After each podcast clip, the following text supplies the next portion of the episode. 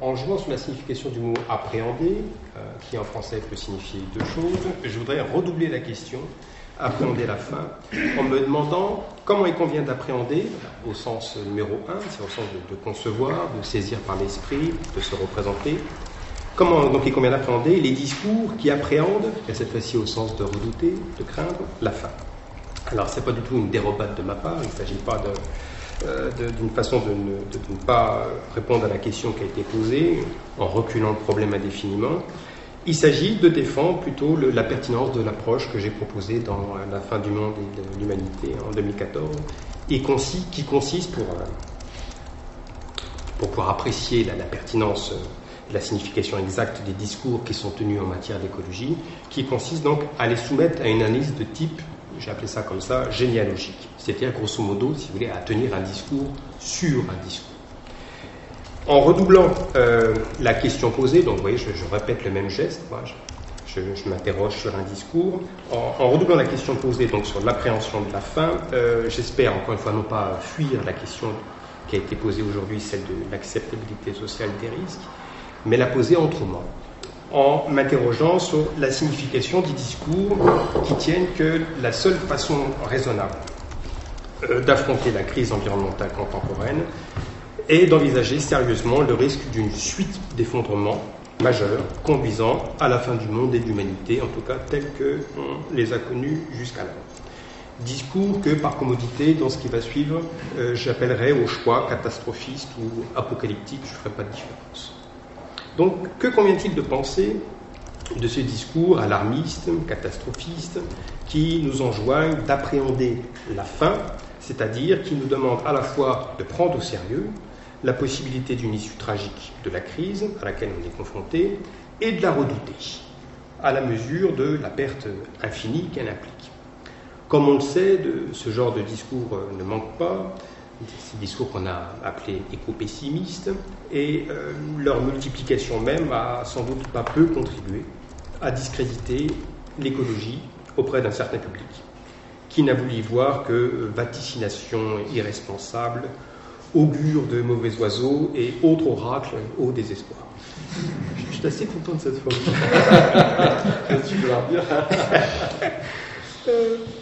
de bonheur, effectivement, le, recours massif euh, du discours écologique euh, au lieu commun de la rhétorique catastrophiste et apocalyptique, alors avec ses figures obligées, que sont le thème d'une tendance continue à la dégradation globale de l'environnement naturel et social, l'idée d'une temporalité conçue comme compte à rebours, course contre la montre, l'image du sablier qu'on retrouve souvent dans cette littérature, le langage de l'effondrement, du collapse, de la catastrophe, des points de rupture, des seuils d'emballement, d'irréversibilité, etc. Donc, de bonheur, toute cette rhétorique a été dénoncée, au point de susciter un genre à part entière. Nous serions presque tentés de dire une posture, celle du bel esprit déniaisé à qui on ne la compte pas, tout empressé de démasquer l'imposture de ces nouveaux sinistres. Ce genre, que le terme de climato-scepticisme euh, ne recouvre qu'en partie, parce que l'attaque est nullement limitée à la science euh, euh, climatique, mais elle fait littéralement feu de tout bois. C'est tout le discours écologique en bloc et en détail qui est dans toutes ces composantes qui remis en question. Donc ce genre, en dépit de sa relative jeunesse, souffre déjà d'une maladie de réplétion, puisqu'on pourrait citer au moins deux ou trois dizaines en langue francophone de livres de ce genre-là, et si on regardait du côté des articles et des centres filaires, alors là, ça devient absolument incommensurable. On pourrait donc citer énormément de textes qui vont dans ce sens depuis le début des années 90 jusqu'à aujourd'hui.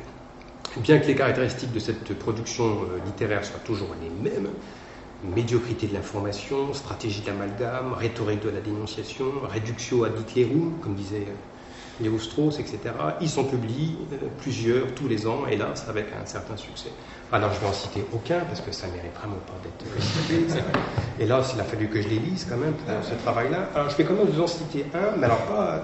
Lui, il n'a rien à voir avec ces gens-là. Simplement, il a, il a glissé dans son roman qui est excellent. C'est un grand romancier. Vraiment, celui-là, je vous le conseille chaudement. C'est Ian McEwan dans son roman intitulé Solaire, qui est intégralement consacré au réchauffement climatique. C'est un des rares romans d'ailleurs qui se sert du réchauffement climatique comme toile de fond. Et euh, dans ce roman-là, il y a un passage que j'ai trouvé là tout à fait caractéristique de cette littérature euh, climato-sceptique. Ça ne veut pas dire que McEwan partage ça, mais il fait dire ça à son personnage. Donc j'ai ouvert le passage. Ça se trouve donc dans Solaire, collection de poche, page 31, 33, Alors, je vais faire des petites coupes, hein, je ne vais quand même pas tout vous lire, mais le passage est, je trouve, vraiment symptomatique. Bird, c'est le personnage principal, Bird ne se montrait pas entièrement sceptique face au changement climatique. C'était un des nombreux désastres annoncés qui formaient la toile de fond de l'actualité. Et il lisait des articles sur le sujet, déplorait vaguement la situation, espérait que les gouvernements se concerteraient et prendraient des mesures. Bien sûr, il savait que les molécules de dioxyde de carbone absorbaient une partie du rayonnement infrarouge et que l'humanité rejetait une quantité significative de ces molécules dans l'atmosphère. Personnellement, il avait d'autres sujets de préoccupation il ne se laissait pas impressionner par certains commentaires délirants selon lesquels le monde serait en péril, l'humanité courrait à sa perte, les villes côtières disparaîtraient sous les vagues, les récoltes diminueraient et des centaines de millions de réfugiés erreraient d'un pays ou d'un continent à l'autre, chassés par la sécheresse, les inondations, la famine, les cyclones, les guerres incessantes causées par la diminution des ressources. Cet écho, c'est ça qui m'intéressait, cet écho des fléaux de l'Ancien Testament, avec ses pestes et ses pluies grenouilles, illustrait une profonde tendance, réactivée au fil des siècles, à croire que la planète vivait ses derniers jours, que la fin de chacun était liée de manière imminente à celle du monde, ce qui la chargeait de sens, ou la rendait un peu moins absurde. L'apocalypse n'était jamais pour aujourd'hui, où on aurait pu démasquer l'imposture, mais toujours pour demain. Et quand elle n'arrivait pas, une nouvelle menace, une nouvelle date avait au fait de la remplacer. Le vieux monde purifié par une violence incendiaire, lavé dans le sang des pécheurs, telle était la vision des sectes chrétiennes millénaristes, morts aux infidèles. Celle aussi des communistes soviétiques, morts aux koulaks, et celle des nazis pour le Reich millénaire, morts aux juifs. Et enfin, l'équivalent démocratique contemporain, la guerre nucléaire planétaire, mort au monde entier. Quand celle-ci n'eut pas lieu, après l'effondrement de l'Empire soviétique dévoré par ses contradictions internes, et en l'absence de problèmes d'envergure autres qu'une pauvreté mondiale, irrémédiable et ennuyeuse, la tendance apocalyptique accoucha d'un nouveau monstre. Alors il est tout à fait possible, en plus c'est bien écrit, donc c'est comme agréable à lire, c'est même autre chose que les livres auxquels je faisais allusion, il est tout à fait possible euh, de comprendre le discours écologique contemporain, donc en désignant par là la, littérature de vulgarisation, le discours militant euh, et les discours philosophiques aussi, il est donc tout à fait possible de comprendre tous ces discours-là dans la perspective esquissée par Machiavel. C'est-à-dire dans une perspective qui le réduit à une sorte de recyclage culturel de peur ancestrale, selon une scénographie de l'Apocalypse qui fait se succéder historiquement les prophéties de malheur de l'Ancien Testament, les rêves de purification par le sang et le feu des sectes chrétiennes millénaristes, les tentatives d'extermination des millions de koulaks et de juifs, le péril nucléaire et enfin la catastrophe écologique. De ce point de vue, le thème de la fin du monde et de l'humanité, tel qu'il a été réactivé à l'époque moderne dans le contexte de la crise environnementale, apparaît comme l'ultime avatar, ou comme il le dit, comme le dernier monstre enfanté par la tradition apocalyptique multiséculaire de l'humanité occidentale. Les modernes écologistes ont simplement revêtu la défroque des prophètes de malheur du temps jadis, ils se sont contentés de réactiver la fascination du désastre et les craintes qu'elle aspire en les repeignant en vert. C'est même plus du greenwashing, c'est du green scary.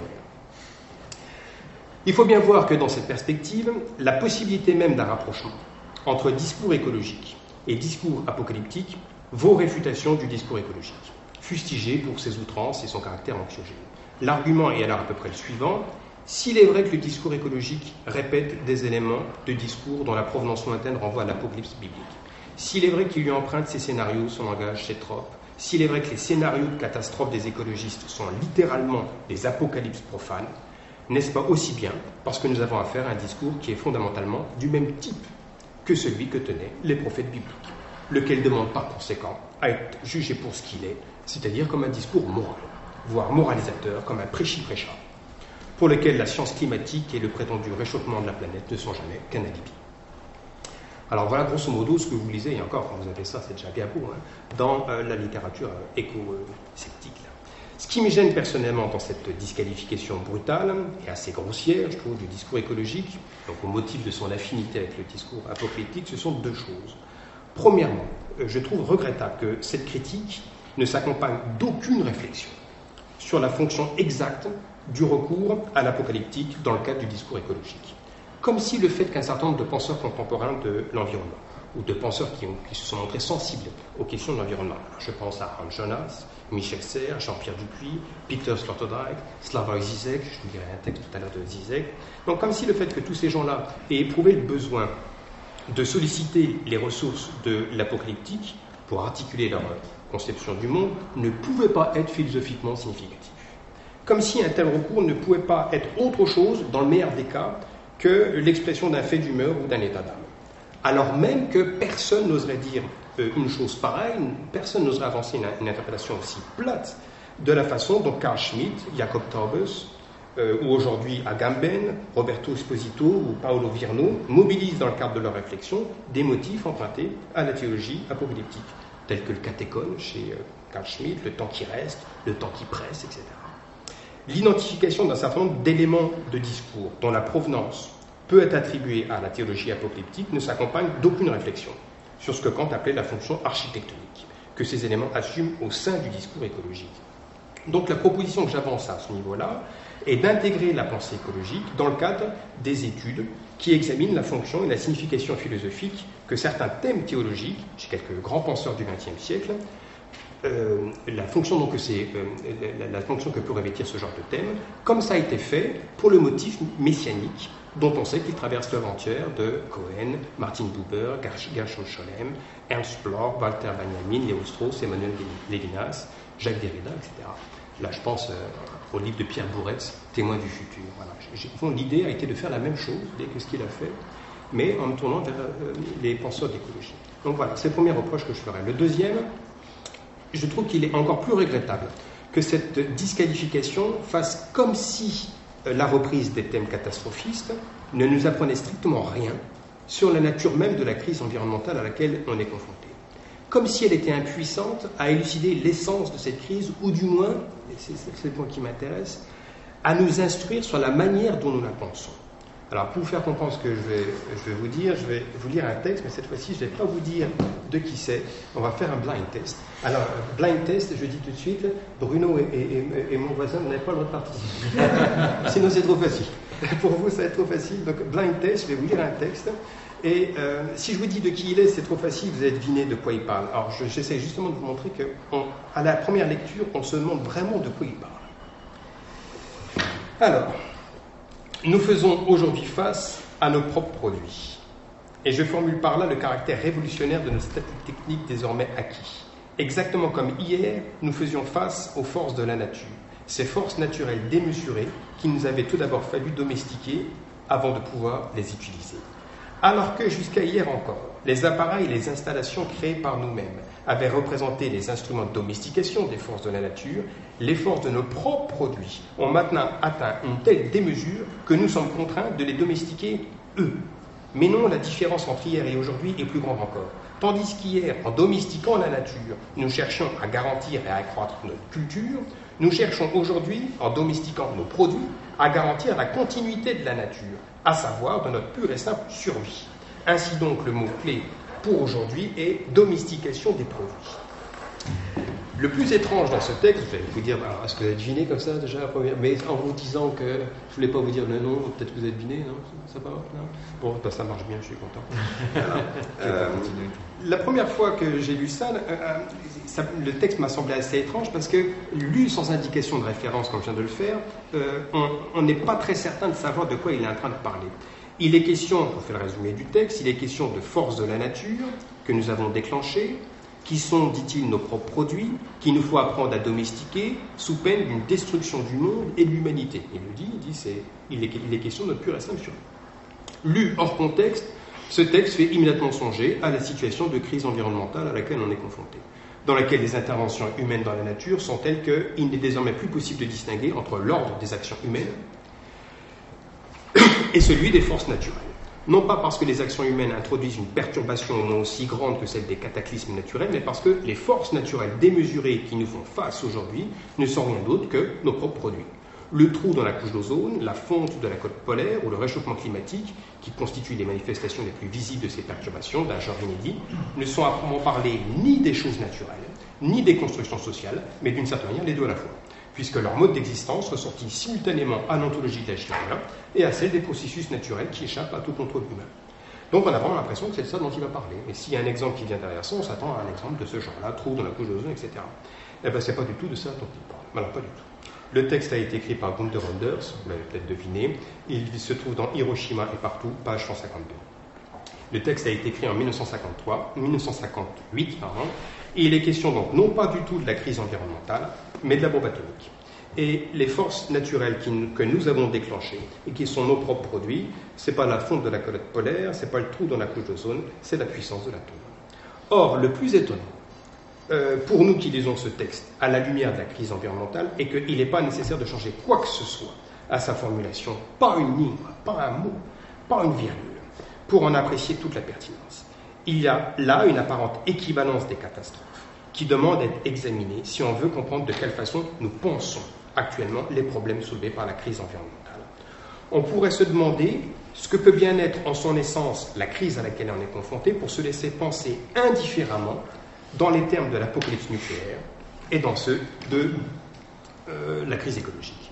Il y a donc beaucoup à apprendre dans le geste des philosophes contemporains de l'environnement qui mobilisent un certain nombre de chaînes discursives, je vais vous expliquer ce que je veux dire par ce mot-là, qui ont été élaborées initialement dans d'autres cadres de réflexion pour répondre à d'autres interrogations. Par opposition donc à l'approche réductrice dont je parlais euh, au tout début, qui consiste à disqualifier purement et simplement le discours écologique au motif de son affinité avec euh, l'apocalyptique, il m'a semblé qu'il était possible et peut-être nécessaire de prendre au sérieux le rapprochement proposé entre discours écologique et discours apocalyptique, ce que ne font d'ailleurs jamais euh, ceux qui se contentent d'adopter la posture de la dénonciation, de le prendre au pied de la lettre, le discours écologique et le discours apocalyptique, en les décomposant en leurs éléments génériques respectifs et en les comparant systématiquement. L'idée était de déconstruire le discours écologique dans le but de mettre au jour des équivalences discursives, c'est-à-dire des caractéristiques communes entre ce discours et d'autres discours élaborés dans d'autres cadres théoriques. Équivalence discursive à la lumière desquelles il est possible de mieux comprendre la logique, la rhétorique, le champ métaphorique, le lexique, etc. du discours écologique, c'est-à-dire la façon dont ce discours se construit, les hypothèses sur lesquelles il se fonde, les procédés d'argumentation qu'il met en œuvre, les concepts qu'il mobilise, les métaphores auxquelles il a recours, etc. La généalogie du discours s'inscrirait donc dans une perspective qui n'a plus rien à voir avec une entreprise de disqualification, mais qui viserait bien plutôt à saisir la rationalité qui définit en propre le discours écologique. L'enquête généalogique viserait du coup non pas à réduire un discours à un autre, non pas à ramener un discours euh, à un autre, à ramener le nouveau à l'ancien, mais euh, plutôt euh, à mieux permettre, à, permettre de mieux comprendre le discours écologique en élucidant ce que Foucault appelait le système de son énonçabilité. Alors, avant de vous expliquer concrètement, dans les limites du temps imparti, je vais essayer de pas trop déborder, en quoi consiste une telle enquête, il convient peut-être de répondre à la question euh, qu'on m'a systématiquement posée pendant que je travaillais sur tout ça, ça m'a coûté pas mal d'années, une question qui me faisait toujours plaisir évidemment, on me disait mais, pourquoi tu fais tout ça? À quoi ça peut servir une généalogie du discours écologique? Je me sentais valorisé quand je posais ce genre de questions. Ça au, ça peigner la girafe, c'est un peu ça qu'on disait. Alors, ma réponse était la suivante, et c'est toujours la même. Les, objectifs que poursuit une telle euh, enquête sont doubles. Il y a euh, des objectifs d'ordre euh, descriptif, analytique, si vous voulez, et des objectifs d'ordre normatif ou critique. En liaison avec le premier type d'objectif, c'est ce qui m'a occupé le, plus de temps. C'était très très long à faire. L'idée que je défends est très simple. Je pense qu'il est nécessaire si du moins on souhaite comprendre la nature exacte des problèmes environnementaux auxquels on est confronté. Il est nécessaire de s'interroger d'abord sur la façon dont nous posons le problème de la crise. Au fond, je crois qu'on n'a jamais que les réponses que méritent nos questions. Comme le dit Deleuze, c'est doit être dans différentes répétitions qui dit ça, une solution a toujours la vérité qu'elle mérite, d'après le problème auquel elle répond et le problème, toujours la solution qu'il mérite, d'après sa propre vérité ou fausseté, c'est-à-dire d'après son propre sens. Fin de citation. C'est pourquoi il est indispensable, si on veut prendre la mesure euh, exacte des problèmes écologiques contemporains, d'apprendre d'abord à bien les poser, c'est-à-dire d'apprendre à bien les comprendre, ce qui implique d'apprendre à examiner les termes dans lesquels ces problèmes sont posés. La position de philosophe que je défends à ce niveau-là consiste à dire que l'urgence n'est pas tant d'agir tous azimuts, c'est d'apprendre à questionner, d'apprendre à s'interroger sur la façon dont nous nous interrogeons. Et c'est en ce sens que le philosophe, peut-être, peut être requis par la crise écologique. Voilà le, voilà le genre de service que le philosophe peut rendre par temps de crise et de catastrophe. Et un tel travail implique d'abord et avant tout de comprendre de quelle manière nous pensons les problèmes soulevés par la crise en soumettant à analyse que j'ai appelé l'outillage mental dont on se sert ordinairement à cette fin. Que je propose, autrement dit, c'est une sorte de pas en retrait. C'est-à-dire non pas du tout un pas en arrière, mais un, pas qui n'avance qu'en prenant tout le recul nécessaire pour être à même de repenser intégralement ce dont nous provenons, c'est-à-dire à la fois ce dont provient la crise et ce dont provient la façon dont on la pense pour redécouvrir de cette manière, donc dans cette provenance, l'horizon de possibilités euh, peut-être neuves. C'est de ce pas-là, un pas qui donc qui rétrocède généalogiquement, qu'il nous faut peut-être essayer de marcher aujourd'hui, si on veut comprendre ce qui nous arrive sous le nom de crise écologique. Voilà pour l'objectif descriptif. quant à l'objectif de type normatif ou critique, euh, il ne peut être atteint que si la partie descriptive de l'enquête a livré des résultats pertinents en admettant qu'on puisse apporter la preuve de l'existence d'un système d'analogie discursive, rattachant les unes aux autres des formes de pensée différentes, que des siècles séparent parfois les unes des autres, que conviendrait-il d'en conclure? Si le rapprochement entre discours écologique et discours apocalyptique ne doit pas servir d'argument à la disqualification du discours écologique, alors à quoi peut-il bien servir? Sans doute on aura contribué à mieux comprendre le discours écologique, mais à quoi sert cette compréhension plus précise du discours écologique? Alors ma réponse est la suivante. Cette euh, compréhension euh, approfondie sert à mettre au jour les points aveugles, à mettre en cause les limites de pertinence et le caractère parfois inapproprié d'un tel discours sous la forme qu'il revêt généralement. La thèse que je défends est que la raison pour laquelle les problèmes écologiques sont parfois mal posés tient à ce qu'ils sont pensés en référence à d'autres problèmes, élaborés dans d'autres cadres de pensée il se pourrait que des transferts de chaînes discursives se soient subrepticement opérés d'un domaine de réflexion à un autre, conduisant à méconnaître la spécificité des problèmes posés par la crise environnementale. Pour vous donner un exemple d'un tel transfert malencontreux et égarant de chaînes discursives, ce que pas dire d'ailleurs que la, comparaison en elle-même n'a pas de sens, mais au sein de cette comparaison, il y a des transferts qui sont, à mon avis, égarants. je vais examiner ce qu'on appelle dans la littérature écologique depuis Jean-Pierre Dupuis euh, l'équivalence des catastrophes nucléaire et environnementale. Il est assez facile de démontrer, texte en main, euh, en confrontant les écrits de Karl Jaspers, de Bertrand Russell, de Gunther Anders surtout, sur la bombe atomique, donc d'un côté, et puis d'autre part ceux de Hans Jonas, de Michel Serres, de Bruno Latour, de Jean-Pierre Dupuis sur la crise écologique. il est assez facile de montrer que la réflexion sur la bombe atomique a véritablement servi de galop d'essai ou de laboratoire de la réflexion sur la crise écologique et qui s'est effectué des transferts de chaînes discursives d'un cadre de réflexion à un autre. Ce que d'ailleurs certains penseurs parmi ceux que je viens de citer reconnaissent de manière tout à fait explicite. Hans Jonas est le premier à signaler sa dette à l'endroit de Karl Jaspers, et effectivement, en fait, quand on y regarde de près, elle est considérable.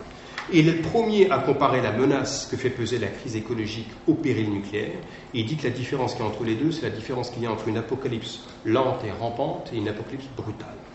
Jean-Pierre Dupuis reconnaît partout que Gunther Anders est l'un de ses principaux inspirateurs.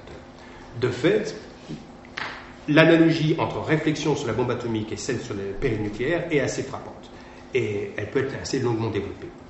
Euh, prenez n'importe quel livre sur la bombe atomique, amusez-vous à supprimer les mots bombe atomique et mettez réchauffement climatique à la place, et vous allez voir, c'est saisissant.